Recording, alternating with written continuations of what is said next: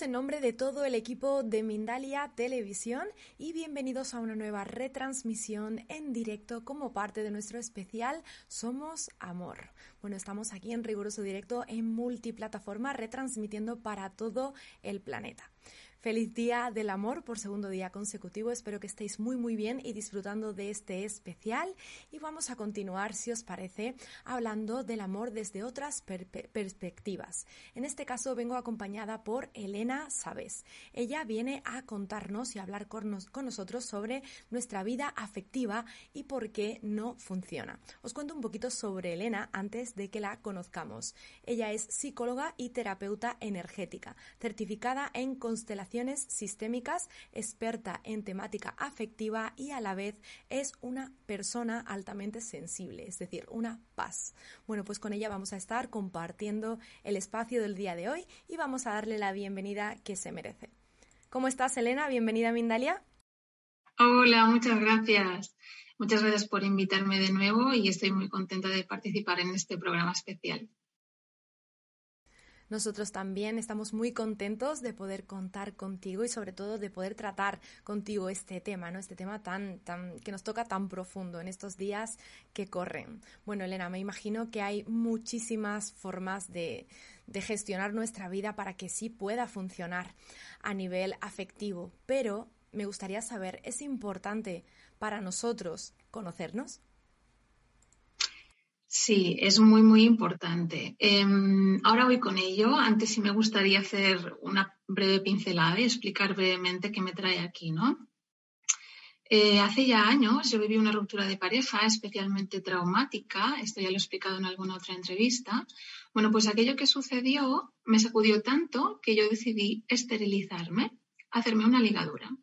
Ya tenía en mis espaldas varios fracasos en relaciones y aquel había sido tan brutal que pensé que si así eran las relaciones y si así eran los hombres, pues mejor cerrar, toda la posibilidad de tener hijos con alguien, ¿no?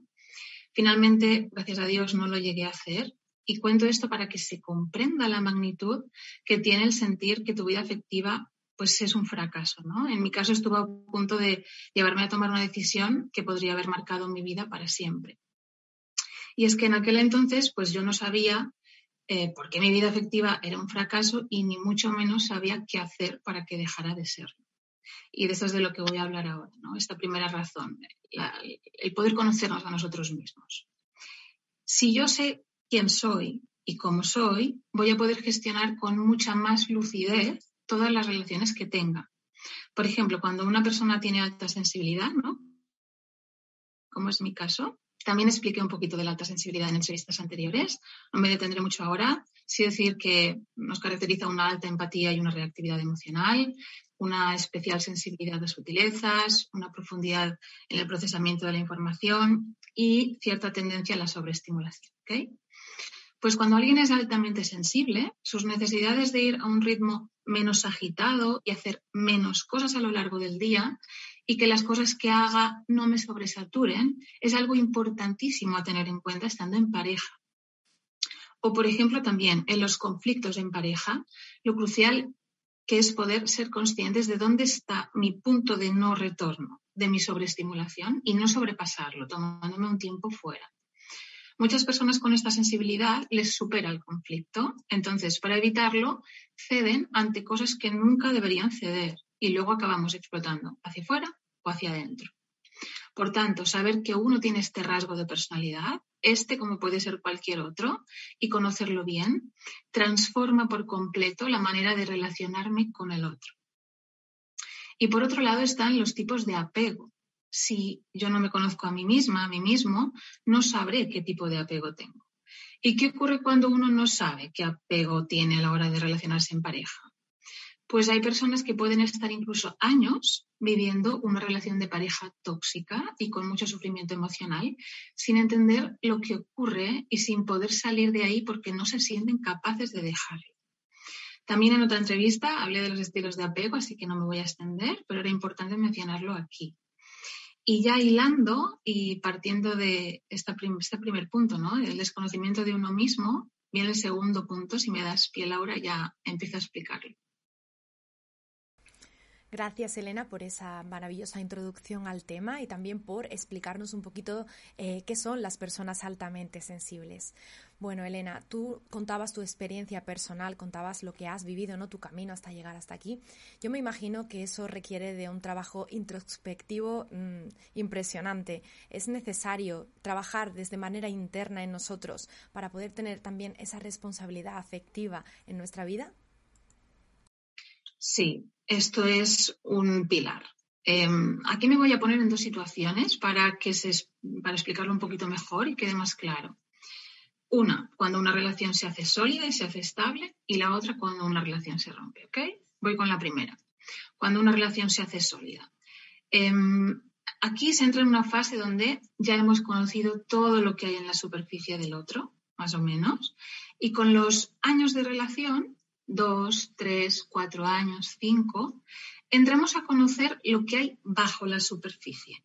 Y aquí veremos la parte menos visible del otro, la que está en la zona de sombra, por así decirlo, lo que no se ve a simple vista. Y aquí es donde se detonan los miedos más profundos y se abren heridas antiguas que mm, podían estar no bien sanadas. Y las heridas más frecuentes, hay varias, pero las más frecuentes suelen ser las de abandono y las de rechazo. Si, por ejemplo, de niña viví con un papá que me abandonó afectivamente, no me sentí querida ni valorada, y yo no he trabajado en profundidad esta herida, cuando de adulta una pareja haga o diga algo que me active esta herida, mi reacción no va a ser la de la persona adulta que soy ahora, sino que voy a reaccionar desde la niña herida que hay en mí, con toda la cascada de emociones dolorosas que experimenté siendo niña, volviendo a mí de nuevo, con la misma intensidad o aumentada. Esta herida de abandono es la que suele generar el apego ansioso. Es algo así como yo estoy aquí, recién nacida, expectante, o de niña o de adolescente, lista para que se me dé amor. Y no ocurre ese amor, no lo recibo. Esto es muy doloroso y ante esa carencia de amor se genera en mí un anhelo de este amor que en mi vida adulta se manifestará en forma de necesidad de aprobación externa, necesidad de ser buena para que los demás me quieran, porque yo no me siento digna de amor y seré propensa al miedo y a la ansiedad si mi pareja se va o si no consigo tener pareja. También quiero hablar de la herida de rechazo. Esta herida genera eh, el apego evitativo y es algo así como yo necesito ese amor, soy niño o niña, tengo necesidades emocionales que necesitan ser satisfechas y voy y las expreso. Las puedo expresar llorando o pidiendo algo, ¿ok? Somos niños. Pero cuando voy y expreso mi necesidad y estoy vulnerable, expresando esa necesidad, la respuesta de mi madre o mi figura eh, cuidadora es, no llores, ahora no, ya basta con eso, déjame tranquila, los niños no lloran. O si el bebé es más pequeñito, pues una respuesta no verbal como no calmar o no sostener el llanto, por ejemplo. Aquí la traducción interna que haré es, al expresar mi necesidad de amor, he sido rechazado. Por lo tanto, lo que he de hacer es no expresar mis necesidades y las reprimiré. Porque cuando expreso y muestro mi vulnerabilidad, me rechazo. Y esto me duele tantísimo que nunca volveré a mostrarme vulnerable, a mostrar mis emociones. Esto se traduce en las relaciones de pareja, por ejemplo, cuando hay conflictos, yo rehuyo, evito, me separo, me enfrío y así logro encontrar la calma.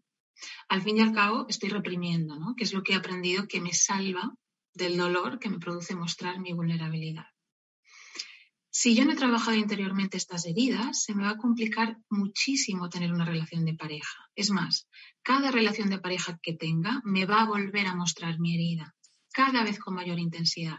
De ahí la importancia de sanarlas y trascenderlas. Y respecto a la otra situación que quería hablar, ¿no? cuando una relación se rompe. Aquí estoy hablando de una relación tóxica que termina, ¿ok? Aquí albergamos ideas muy poco realistas de lo que pasa cuando un, vínculo, cuando un vínculo afectivo se rompe. Pensamos que al estar mal en la relación y yo sentirme mal ahí, pues que al acabarse esa relación, pues ya estaré bien automáticamente. Y lo que pasa es que no nos sentimos bien después de romper. Es más, nos sentimos, nos sentimos bastante mal. Y aquí empezamos a preguntarnos ¿por qué me siento tan mal? ¿Por qué siento esta ansiedad? ¿Por qué me siento tan triste? ¿Será que echo de menos a esta persona? Y aquí comenzamos a hacernos un cacao mental preguntándonos si realmente he hecho bien terminando con esta persona, sin comprender lo siguiente. Lo que hemos de entender aquí es que yo he creado un vínculo afectivo con una persona y lo que había en ese vínculo son las cosas que como mamíferos que somos necesitamos para vivir. Contacto físico, la mirada del otro, la presencia del otro, las cosas que me resultaban más fáciles de hacer o de sobrellevar si está alguien a mi lado. Y esto lo perdemos. Y por lo tanto vivimos una pérdida, un duelo. Como, mamíferos dependíamos de una u otra forma del otro. Y ahora el otro no está. Y es muy necesario que antes de entrar en una relación estemos lo suficientemente preparados para perderla, para poder sostener las emociones de pérdida, que son ansiedad, dolor, tristeza. Y si no hemos hecho previamente este trabajo interior personal, si un vínculo afectivo se rompe, lo vamos a pasar realmente mal, nos va a superar la situación. Y ojo, porque aquí también puede ocurrir otra cosa dentro de esta situación, ¿no? De cuando una relación se rompe. Hay personas que con muy buena voluntad hacen sin darse cuenta lo que se llama un bypass emocional, que es una de las formas de autoengaño más sofisticadas que existe. Eh, son personas que ya llevan cierta trayectoria en el mundo del desarrollo personal, pero que cuando la situación comienza a ponerse peluda y me empiezo a dar cuenta de que me vienen emociones muy intensas, de angustia, de tristeza o de rabia sobre todo, me lo salto a corto camino y empiezo a autoengañarme mandando luz y amor a la persona y usando buenas palabras sobre lo bien que quiero que le vaya en la vida, que tiene su camino, yo el mío, cuando esto es toda mentira y cuando lo que quisiera es golpearle bien fuerte. Conozco el caso de un consultante que descubrió una infidelidad de su mujer, viéndola, los encontró, y al divorciarse comenzó a hacer bypass emocional. Se separó de forma madura y desde la luz, él es profesor de yoga, y le comenzó a aparecer una úlcera gástrica impresionante que solo remitió cuando se dio cuenta de la cantidad de rabia que había tragado sin darse cuenta, por miedo y por resistencia a experimentar esos sentimientos tan perturbadores como es la cólera profunda, ¿no? Que él sentía, pero que como profesor de yoga, pues yo no debería tener. Y no nos debemos castigar porque nos pase esto, sino aceptarlo, trabajarlo con un, buen proceso psicoterapéutico y tomar ese aprendizaje y poderlo llevar a mi práctica profesional incluso. De forma que este profesor, después de pasar por todo esto, su trabajo estará profundamente enriquecido por esta experiencia y podrá explicar a sus alumnos lo positivo que es poder sentir esa rabia intensa sin avergonzarnos. Porque solo cuando nos damos el permiso para sentir la emoción es cuando nos liberamos de ella. Bueno, Elena, sin duda alguna, todo lo que nos afecta desde fuera y desde, desde nuestro exterior también nos afecta adentro, ¿no? Y también nos afecta de carácter emocional, físico, miles de formas. Tú has entrado ya en el tema de las relaciones de pareja. Yo he leído sobre ti que tú tienes el concepto de que las relaciones de pareja son multidimensionales. Me gustaría que explicaras un poquito de qué trata ese concepto. Ok, sí, voy a tratar de explicar la multidimensionalidad de la forma más sencilla posible y hablar de multidimensionalidad implica hablar de reencarnación. En la vida de todo ser humano coexisten distintas dimensiones, diferentes niveles en los que yo puedo actuar y en los que suceden cosas diferentes. Primero, nos encontramos con lo más físico, ¿no? Con lo más tangible, por así decirlo, que es nuestra biografía, nuestra historia de vida. Este nivel engloba todo aquello que nos ha pasado con las distintas parejas que hemos tenido a lo largo de la vida y también todo aquello que desde que nací me ha ido ocurriendo. Mi infancia, con la familia con la que crecí, mi adolescencia, Luego ya, en una dimensión un poquito más profunda, nos encontramos con todo lo que entra en el campo de la psicogenealogía que son todas aquellas programaciones y cargas que desde el inconsciente familiar han recaído en mí sin yo saberlo. Y aquí tenemos los guiones de vida, que hacen que estemos en medio de dinámicas familiares que nos secuestran efectivamente y que, entre otras cosas, no nos permiten ser dueños de nuestra propia vida y nos impiden que podamos crear nuestro propio proyecto de vida con una pareja. Hay muchos tipos de guiones de vida, también estuve hablando de esto en, otra entrevista con vosotros. Tenemos, por ejemplo, el guion de vida de ser doble, de alguien vivo o de alguien que ya no está. ¿Qué significa esto del guion de vida de ser doble de alguien? Pues que yo viviré en consonancia con lo que ese familiar fue o es, o no le dejaron ser. Esto es un poco más complejo, pero lo voy a intentar simplificar. Imitando o reparando, según el caso, la historia personal de él o de ella. Por ejemplo, si yo he tenido un abuelo alcohólico y yo soy doble de él, yo como nieto en esta vida puedo imitar o reparar.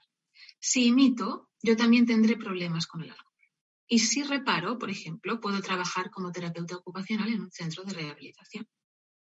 Otro ejemplo, si yo con 40 años nunca he tenido una relación duradera, me siento fracasada en el amor, tengo dificultades para estar en pareja y descubro que yo soy doble de mi bisabuela. Y cuando vamos a su historia personal, vemos que se quedó embarazada fruto de una violación que no se hizo pública. Entonces, lo que se graba fuego en mi inconsciente es, los hombres son extremadamente peligrosos, mantente alejada de ellos. Y yo seguiré este guion. Hasta ahora hemos hablado de las dos primeras dimensiones. La más evidente, ¿no? que es nuestra biografía, los hechos que nos han ido ocurriendo desde que nacimos. La siguiente dimensión, menos visible, donde entra en juego el inconsciente familiar y es donde trabajamos con el transgeneracional y los guiones de vida. Bueno, pues ahora vamos un paso más allá con esta otra dimensión, que es la que contempla todas aquellas experiencias de otras vidas, de otro tiempo de vida, que nos están impactando en nuestra vida actual, en el presente. El psiquiatra Brian Weiss fue pionero en abordar esta temática y él comenzó a tratar con naturalidad estos problemas que nos surgen hoy, pero que tienen su origen en otro momento de vida. Entonces, en algunas de estas encarnaciones anteriores, fruto de mi nivel de conciencia de aquel entonces, pude, por ejemplo, haber tomado votos, votos de castidad, de obediencia, de pobreza, que en esta vida me están impidiendo que disfrute, por ejemplo, de forma sana de la pareja o del sexo. O también pude haber hecho pactos, como por ejemplo, estaremos unidos para siempre y pronunciar esto momentos antes de, por ejemplo, una muerte violenta conjunta. Esto hace que quede sellada esta promesa, casi casi como si fuera un pacto de sangre, ¿no? Que trasciende a otras vidas. Y de igual forma en positivo, sin ponernos tan dramáticos. En una encarnación pasada, en mitad de una relación sexual, por ejemplo, alguien dice, te amaré para siempre. Acabas de sellarlo con un pacto de energía sexual que es de muy alta vibración y que va a trascender a otras vidas. Pongo el ejemplo también para que se entienda de una consultante mía. Em, Julia tiene 38 años, es abogada y venía con una problemática en la que ya hacía cinco años que había terminado su relación con un hombre casado. Habían sido compañeros de trabajo y mantuvieron una relación de dos años de duración. Ambos estaban muy enamorados el uno del otro, pero él no podía dejar a su familia. Dado el sufrimiento que le causaba esta relación a Julia por la imposibilidad de formalizarse, Julia decide terminar con esta relación. Inicia contacto cero e incluso se traslada a otra ciudad. Pero ya han pasado cinco años desde entonces y Julia no había conseguido rehacer su vida. Es más, seguía en duelo intenso por esta ruptura y no estaba ni mucho menos preparada para abrirse al amor de nuevo. Y en este punto fue cuando ella me contactó. Este es un caso donde por la intensidad del bloqueo y la duración del duelo y lo inadecuado entre comillas, vamos a decirlo así, de la situación, se hace evidente que detrás aguarda una historia de vidas pasadas. Y en este caso concretamente se hizo un pacto de amor que tenía, por así decirlo, presas a dos personas cuyas circunstancias vitales ahora eran muy distintas a las de antaño y que les estaba complicando muchísimo su vida actual. La buena noticia es que todo esto es solucionable se pueden deshacer estos pactos y de hecho es lo que hacemos en las sesiones. Esto sería un poco la multidimensionalidad. Bueno, Elena, hemos hablado de parejas, hemos hablado de nosotros mismos, de nuestro trabajo interno, pero ¿qué pasa con la soledad? ¿Qué pasa si yo estoy en un momento de soledad no elegido? No, no quiero conformarme con este momento, pero hace que me sienta mal y que no pueda tener ese, esa afectividad en mi vida. ¿Cómo, ¿Cómo afrontaríamos esto? Con la soledad elegida todos estamos muy contentos. Mi día para mí solo, haciendo lo que más me gusta, mi ratito después de comer para hacer lo que quiera, mi fin de semana para mí mismo. Esto es la soledad que elegimos. Pero, como tú dices, ¿qué pasa cuando no la elegimos? Cuando estamos solos sin haberlo elegido o cuando estamos sin pareja cuando lo que queremos es tener una pareja. Hoy día existe una soledad endémica impresionante. La mitad de mis consultantes me cuentan que se sienten solos, que en su círculo ya todo el mundo está en pareja y que no cuentan con amigos con quienes compartir momentos de verdad. La tendencia hacia este consumismo inmediato y la desconexión con la espiritualidad de esta sociedad nuestra nos ha llevado a orientar nuestra vida hacia un paradigma en el que ya no hay redes genuinas de apoyo mutuo, donde la gente se reúne en casa de alguien durante el sábado para hablar de lo que pasa en sus vidas. Además de esto, esta desconexión con lo trascendente que hay en mí, con lo espiritual que hay en mí, crea una gran sensación de vacío y desamparo cuando por las circunstancias externas del momento pues no tengo tanta vida social o no tengo pareja. Entonces, el llamado es a recordar quiénes somos, a volver a conectar con lo divino, ya que en la medida en que me reconecte, me será mucho más fácil poder transitar los momentos de mi vida en los que no estoy tan acompañada, tan acompañado, y podré ver posibilidades de aprendizaje interior en esos momentos de soledad y los podré sostener mejor, sin necesidad de anestesiarme con mi copa de vino después de trabajo, machacándome en el gimnasio o yendo a comprar cosas que no necesito. Así que en este sentido veo muy importante volver a tejer esas redes genuinas de apoyo mutuo y sin duda retomar nuestra relación con lo trascendente.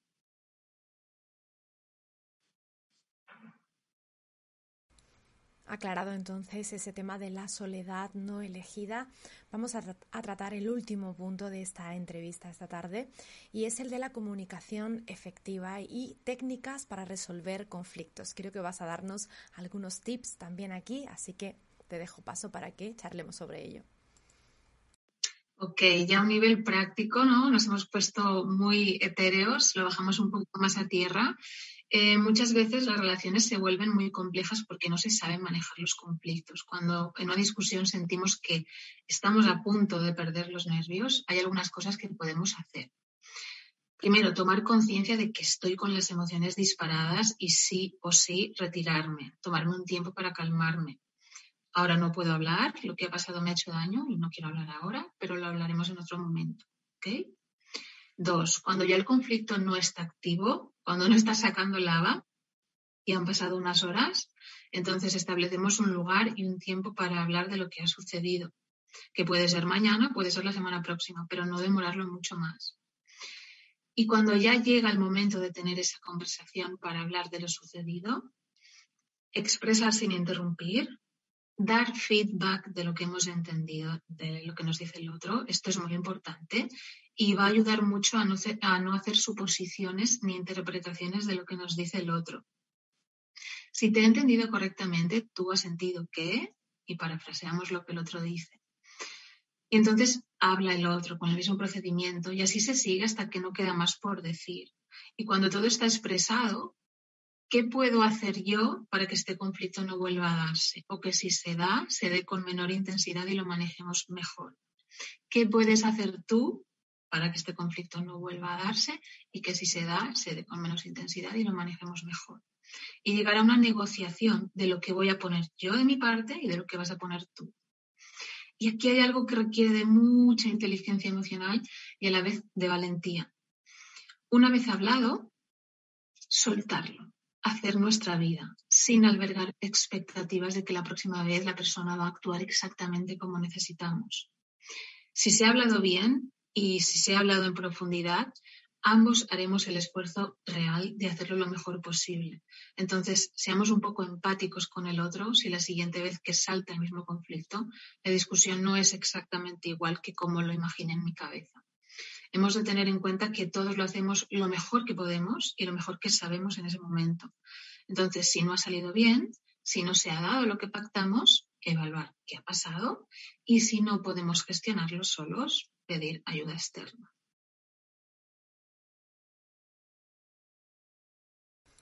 Importantísimo, ¿no? esa última pauta de no dejarnos llevar en el momento, bueno, por, la soberbia y por la ira. Bueno, Elena, pues justo antes de, finalizar aquí en la parte de entrevista, vamos a visualizar un vídeo muy rapidito, una pequeña sorpresa que tenemos del equipo de Mindario. El estilo de vida que llevamos actualmente hace que desconectemos con nuestra esencia. Para sentir con claridad y acercarnos a la vida que nos llena y nos trae felicidad, debemos dejar atrás nuestro ego y encontrar el camino para poder hablar con nuestra alma.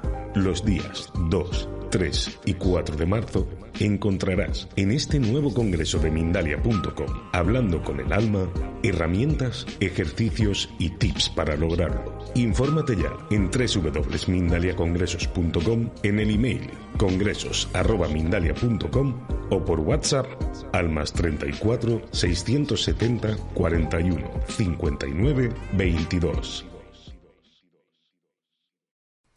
Bueno, pues ahí tenéis esa información sobre el próximo congreso que se va a dar aquí el mes que viene, hablando con el alma, y al que por supuesto estáis todos más que invitados. Ahora sí, vamos a seguir aquí con Elena Sabes en entrevista. Bueno, Elena, te voy a dejar a ti en pantalla y bueno, en concreto, venías hablando de la, terapia, ¿no? De asistir a terapia, que es tan importante muchísimas veces. Tú eres terapeuta, tú te dedicas también a acompañar y ayudar a personas en este proceso. Me gustaría que explicaras un poquito eh, de qué trata, eh, cómo las llevas a cabo, si son online, son presenciales, que nos des un poco más de información sobre ese servicio que puedes ofrecer. Sí, son consultas online. En mi consulta, en las sesiones que yo realizo, ayudo a personas que sienten que su vida afectiva no funciona, quieren saber por qué y sobre todo quieren saber qué hacer para que funcione. Muchas veces son personas que han vivido una ruptura en la que algo les hace clic y comienzan a preguntarse qué hay en ellas para que siempre les ocurra lo mismo, o personas que no comprenden por qué no pueden dejar atrás a una expareja y no pueden desligarse, aunque hayan pasado incluso años desde que se terminó la relación. O personas que están abiertas al amor, pero que no entienden por qué no aparece la persona adecuada o incluso cómo saber si es la persona adecuada.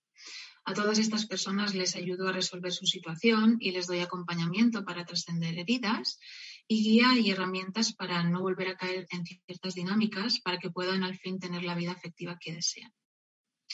Y bueno, pueden encontrarme y contactarme en elenasaves.com, en mi web, y en mis redes también, Instagram y Facebook con el mismo nombre, Elena Saves. Gracias, Elena. Yo voy a recordar también que en la página, en, en, la descripción, perdón, en la cajita de descripción del diferido de este vídeo van a poder también acceder a toda tu información de manera mucho más directa y ahí encontrarán absolutamente todo. Bueno, Elena, tengo ya muchas preguntas por aquí preparadas. Hay mucha gente eh, que quiere resolver tus dudas contigo, así que si te parece, vamos a dar comienzo a esta, a esta parrilla de preguntas. Abrimos con la pregunta de José Arturo Campuzano. Nos ve desde la plataforma de YouTube en México y nos dice, se han construido relaciones de miedo en la actualidad. ¿Cómo se les enseña a los niños, a los jóvenes y la sociedad elementos más multidisciplinarios para hacer seres más despiertos en el amor? Ok. Eh, siempre tenemos que predicar con el ejemplo. ¿Qué significa esto? Que antes de hacer grandes actuaciones o grandes intervenciones, siempre tenemos que eh, empezar por nosotros mismos. En la medida en que yo pueda ser asertiva, en la medida en que yo esté en coherencia interna, en la medida en que yo sepa quién soy, en la medida en que yo ponga límites, solo en esta medida podré enseñar a los demás a ponerlos, incluido niños y generaciones futuras que vienen. El mejor aprendizaje es aquel que uno em, expresa a través de su propia vivencia y a través del modelo. Entonces, en este sentido, creo que desde nosotros mismos es desde donde podemos enseñar a quienes vienen a hacerlo mejor.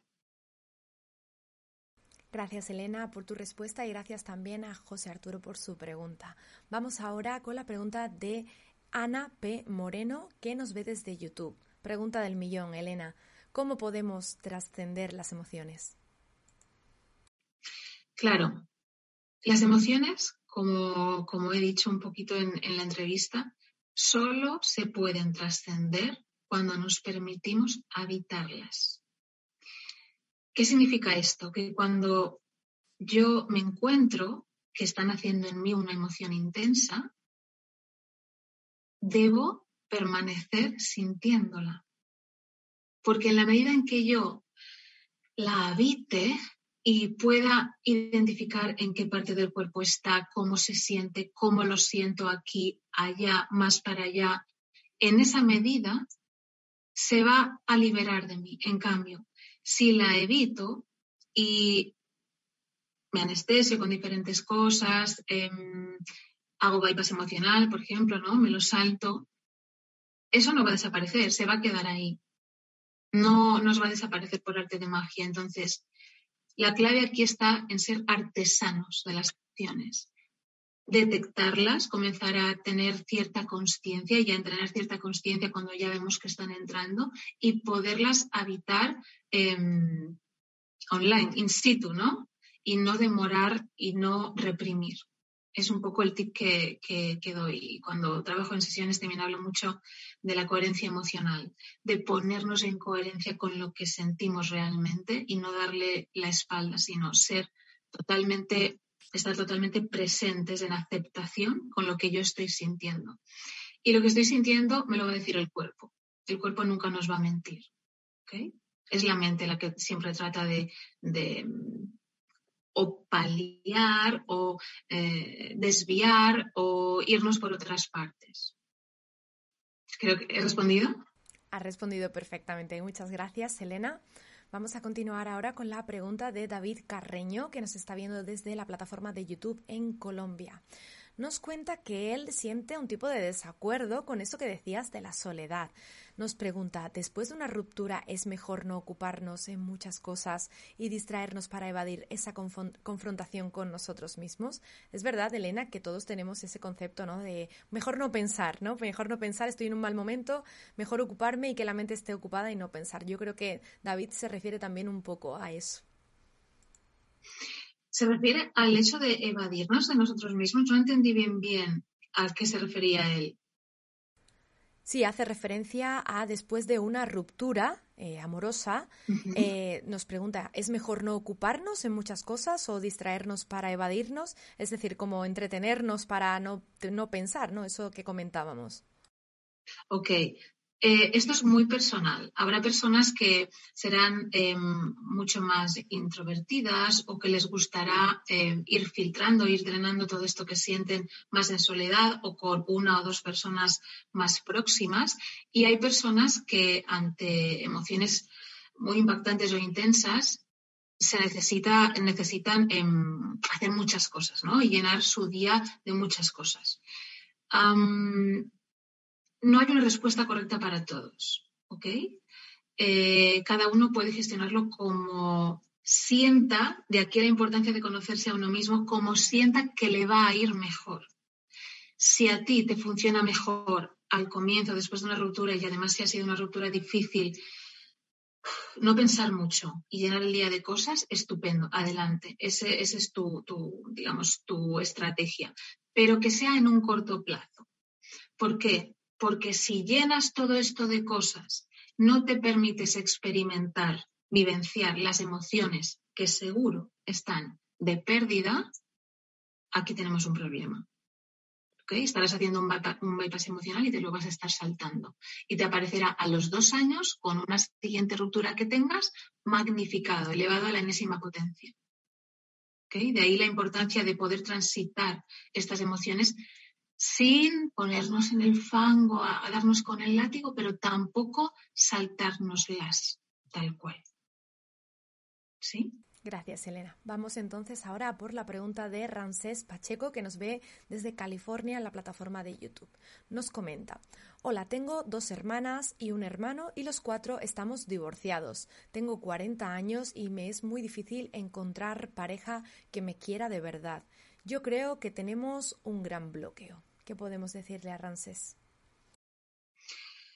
Bueno, em, comentas que todos los hermanos están divorciados es muy posible que ahí haya una historia familiar y que se estén dando guiones de vida incluso a nivel, probablemente a nivel transgeneracional, em, puede haber alguna lealtad familiar que os está impidiendo generar proyectos de vida y que, podáis encontrar la pareja adecuada, ¿no? respectivamente, que puedas tú encontrar tu propio proyecto de vida y armarlo con la pareja adecuada. Em, habría que investigar un poquito más, indagar un poco en, tu propio genograma, tu propio árbol y ver qué es lo que está sucediendo ahí, porque parece claro que sí está sucediendo algo. Vamos a por la última pregunta, Elena. En esta ocasión nos la lanza Fiorella Cárdenas desde la plataforma de Facebook en Perú nos habla de los celos excesivos y la inseguridad.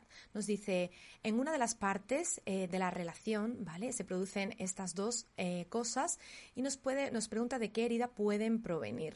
Si nos puedes hablar un poquito de esto. Y te dice, muchas gracias. Ok, gracias a ti. los celos y la inseguridad tienen mucho que ver con el abandono. Cuando yo no he bebido de una afectividad, de un amor, eh, digamos, en mi más tierna infancia, por así decirlo, me voy a ver lo que he explicado un poco antes, me voy a ver muy anhelante y voy a necesitar, necesitar, necesitar. ¿okay? Y mm, casi casi como que nunca me va a ser suficiente. Si la pareja me da este tiempo y mm, algo que ya pedí, que es pasar el fin de semana juntos, querré más y va a ser un, vamos a decirlo así, como que si esa herida de abandono no, no está sanada, voy a necesitar insaciablemente que se me demuestre afecto. Entonces, si no se hace de la manera en que yo considero, me va a devenir muchísima inseguridad. Como yo me siento muy insegura o inseguro, ya puedo empezar a proyectar, ya puedo empezar a pensar o sentir celos de otra persona, de cualquier circunstancia, ¿eh? pueden ser incluso estas situaciones. Em, habría que indagar también más en tu caso concreto, pero aquí creo que el punto está en poder trabajar esa herida de abandono para que tú puedas sentirte menos insegura, con más autovalor y puedas posicionarte mejor en tu, en tu esencia, ¿no? Con, con una autoestima un poco más fuerte. Y creo que eso sí te podría ayudar muchísimo a no sentirte mm, tan, tan, tan insegura. O inseguro. Gracias, Elena. Bueno, pues con esto hemos finalizado la parte de preguntas de esta charla y ahora sí me gustaría que recordaras un poquito a qué estás dedicándote ahora mismo como terapeuta, el acompañamiento que estás realizando hacia esas personas o esas parejas o, todo el mundo que lo pudiese necesitar.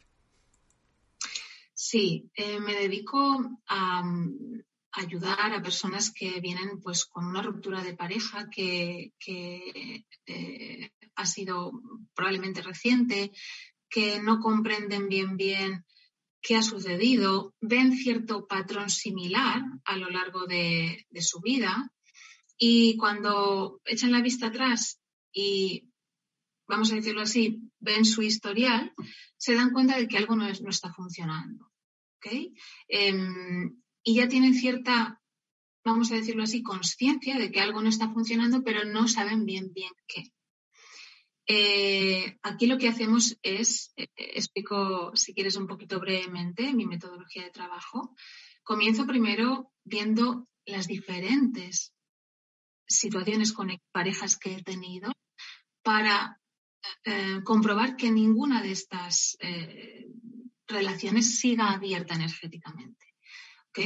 Las cerramos una a una y cuando esto ya está, y lo hemos cerrado bien a través de constelaciones, de diferentes técnicas. Pasamos un poquito a revisar toda la parte de la familia de origen. Cómo estoy yo vinculada con mamá, cómo estoy vinculada con papá, en qué dinámicas como hija, como hijo me vi envuelta cuando yo llegué a esta familia. Y aquí trabajamos muchísimo todo lo que tiene que ver con el niño interno. El posicionamiento desde el autovalor, saber poner límites a los demás, y trabajamos también em, posteriormente los guiones de vida. Son estas dinámicas inconscientes, estos contratos que sin querer em, hemos firmado y nadie nos preguntó si queríamos firmar y que nos, nos mantienen como bloqueados en ciertas dinámicas familiares con nuestra familia de origen, por las que a raíz de estas no puedo generar mi propio proyecto de vida. ¿no? Si aquí, si hasta aquí todavía encontramos que, oye Elena, y esto otro todavía me falta, vamos a mirar transgeneracional.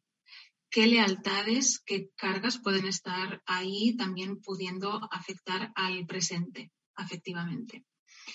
Y si esto no está, vamos a la multidimensionalidad, que es de la que he hablado hoy. Cuando hay eh, casos en los que pues la persistencia del duelo es, muy intensa, eh, se alarga mucho, la situación es muy inadecuada. Em, lo que hacemos es directamente, pues vamos a revisar si hay algo que, no pertenece a este, a este momento presente, Y ya suelen venir con, esta, eh, con este olfato. ¿eh? Cuando, cuando llegan a mí este tipo de, problemáticas, Em, muchas, otras no, pero muchas veces em, la persona más o menos me deja caer que, puede venir de ahí, ¿no? Ya ha hecho cierto, cierto recorrido en su crecimiento personal y ya tiene un poco ubicado dónde está el bloqueo. Y lo que hacemos es, bueno, pues vamos para allá a, abrirlo y, a limpiarlo, ¿no? Perfecto, Elena, ha quedado creo que clarísimo, así que a todo el mundo que pueda resonarle esta información, ya sabéis que Elena está ahí disponible para todos vosotros. Bueno, Elena, pues para finalizar, ahora sí, en nuestro directo tenemos casi que un par de minutos, me gustaría que nos dejases una pequeña conclusión o un mensajito final que sea como el cierre o el broche a esta entrevista aquí de Somos Amor en este especial. Pues así como, como cierre, como broche, em, podría resaltar un poco la mirada hacia nosotros, ¿no? En la medida en que somos capaces de mirarnos, de em, poder indagar, de dejar a un lado los miedos y poder indagar realmente en quién somos, quién fuimos, ¿no? Em, cómo fue nuestra historia afectiva desde que, desde que nacimos y en qué cosas yo no, me, yo no me sentí del todo bien a nivel de infancia o de adolescencia y cómo puedo mejorarlas, esto va a tener un tremendo impacto en mi vida afectiva presente. Además de eh, hacer también un trabajo de conocimiento personal, ¿no? de saber bien, bien quién soy y de tener claro hasta dónde quiero llegar, hasta dónde no y cuáles son mis rasgos de personalidad, hablaba también de la alta sensibilidad, para hacerlos, em, para legitimarlos, para ponerlos sobre la mesa y de esta manera podré, como yo me estaré relacionando mucho mejor conmigo misma, conmigo mismo, por ende me relacionaré muchísimo mejor con los demás también. Pues con ese mensaje nos vamos a quedar esta tarde. Elena, gracias por acompañarnos. No sé si quieres añadir muy breve, porque ya casi estamos fuera de tiempo, una despedida para toda la gente que esté viéndote aquí en directo. Nada, ha sido un placer. Me ha encantado estar con vosotros en, este programa tan especial y, y bueno, una gozada poder compartir con toda la gente que nos ha visto una gozada poder haber disfrutado de esta charla contigo, Elena, poder tenerte aquí de nuevo en la familia de Mindalia. Y bueno, nos vamos a despedir ahora sí. Yo os recuerdo que todo el contenido de Mindalia lo vais a poder disfrutar siempre en diferido en nuestra plataforma de YouTube en Mindalia Televisión Plus. Así que nada más, muchísimas gracias por acompañarnos en una cosa más en este mañana, tarde o día, dependiendo de desde donde nos estéis viendo. Y nos vemos en una nueva emisión aquí en Mindalia, que nadie se mueva porque estamos de vuelta en Somos Amor en muy breve. Thank you.